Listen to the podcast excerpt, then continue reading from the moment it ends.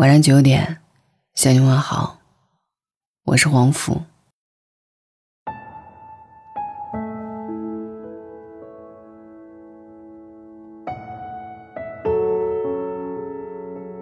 你的上一次分手原因是什么？奇葩说里，詹青云说起自己和前任的故事。在中国香港读书的时候，她有一个男朋友，后来她去美国读书，男朋友不愿意去。两人就这么分手了。在异国他乡，詹青云学习压力大，却没时间哭，一个人修马桶、装家具，甚至在大街上被抢劫，心里害怕的要命，脑子里还想着怎么跟老板请假。所有这些他都扛过来了。然而，在一个晴朗的秋日，当他独自在波士顿的街上走着，看着满天落叶。感到无比遗憾。我们当初为什么没有更努力的在一起呢？这世界上到底有哪条路这么难走，又让我们把所有的青春、秋天都错过呢？很久以前看过一部西班牙电影，对他说，剧情已经忘了，但是一直记得一个画面。男主眼中含泪说。看到感动的事儿我会哭，因为不能跟他分享。我一个人走过了那么多本应该我们两个人共同度过的时光。世上一切，我们都可以通过努力和奋斗得到。除了你，除了那个人，可惜我们轻易的放弃了。说分手时，每个人都能找出一百个理由。相处舒服的两个人，因为距离分手；性格互补的两个人，因为家境分手；如胶似漆的两个人，因为一件小事儿，某个人分手。然而，我觉得感情里最痛心的，莫过于明明还爱着，却轻易放了手。跟朋友吃饭，他说自己要结婚了。以前我妈坚决反对我嫁一个穷小子，结果我现在要嫁的人，也并没有多有钱。当初以为父母之命不可违抗，后来发现，只要你足够坚持，他们最终都会接受。大学时，他第一次喜欢一个人，喜欢到他要跟他共度一生。却在父母的胁迫下选择了分手。现在想起他，会觉得特别遗憾。在朋友圈刷到他的消息，会忍不住想：如果当初没放弃，现在的我们会怎样？前段时间公司搬家，办公室大了好几倍，转头就能看见海。乔迁酒会上，所有人兴高采烈。我有一个男孩心不在焉，我终于在海景房办公了，却不能跟他说了。当男生一无所有的时候，爱上一个人的第一反应是自卑。当女生暗示想要结婚时，他退缩了。没车没房，他爸妈不会同意，我也不想他跟着我吃苦。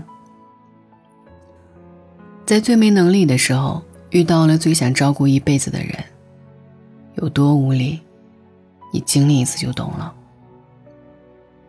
现在的他也很幸福，我只是遗憾，那幸福不是我给的。后来明白，房子会有的，车子会有的，但是那个人，一旦错过，就再也与你无关。当你放弃你以为不过一段感情，后来才知道，其实那是一生。致我们终将失去的青春里，陈孝正公派留学，瞒着郑伟。郑伟知道消息，跑去质问：“为什么你就觉得跟我在一起会贫贱？我跟你的前途必然是不能共存的吗？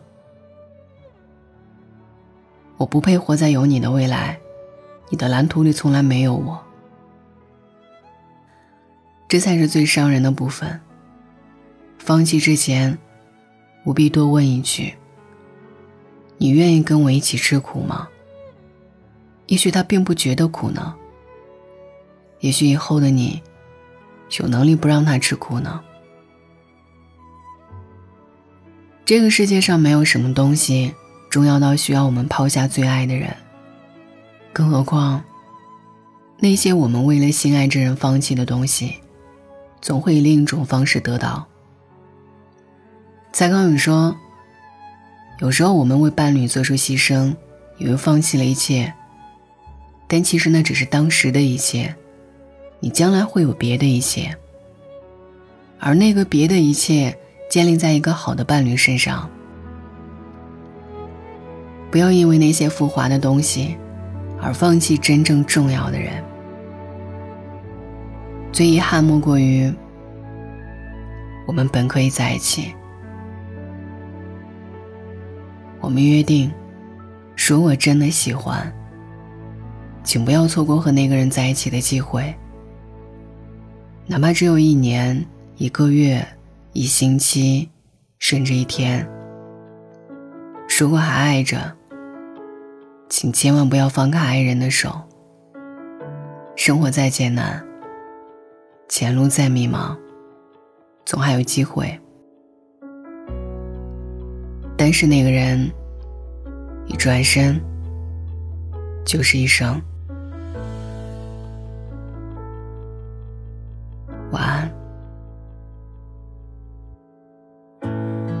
的城市依旧人来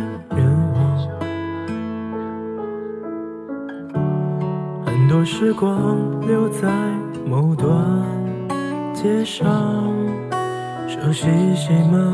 上演，只是演员不一样，场次差不多，情节相仿。很少回忆，日子过得匆忙，少来这里那里逛逛。偶尔想想，也很快被其他事情遗忘。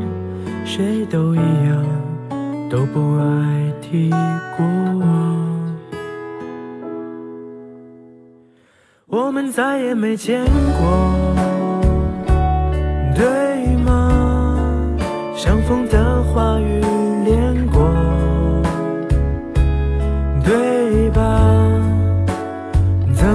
会这样？一句好久不见就能带过所有悲伤，我们再也没。见过，对吗？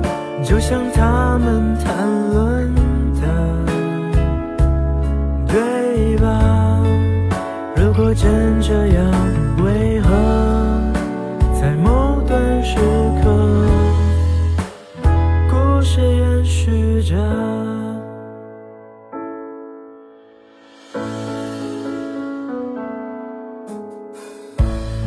很少回忆，日子过得匆忙，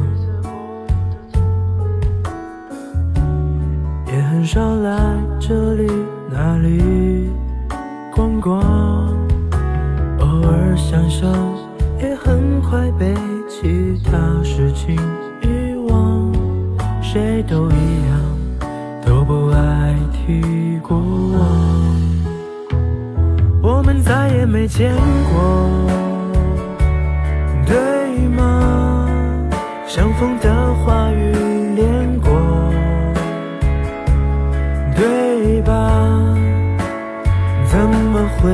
这样？一句好久不见就能带过所有悲伤，我们再也没见。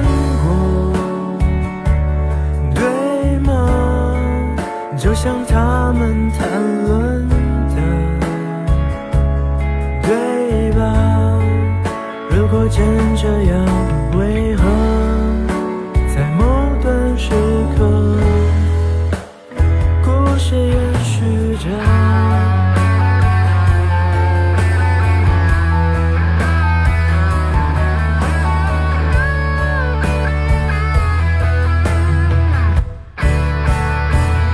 我们再也没见过，对吗？相逢的话语连过，对吧？怎么会这样？一句好久不见就能带过所有悲伤，我们再也没见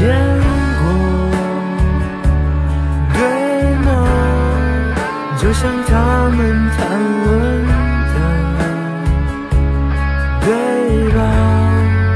如果真这样为何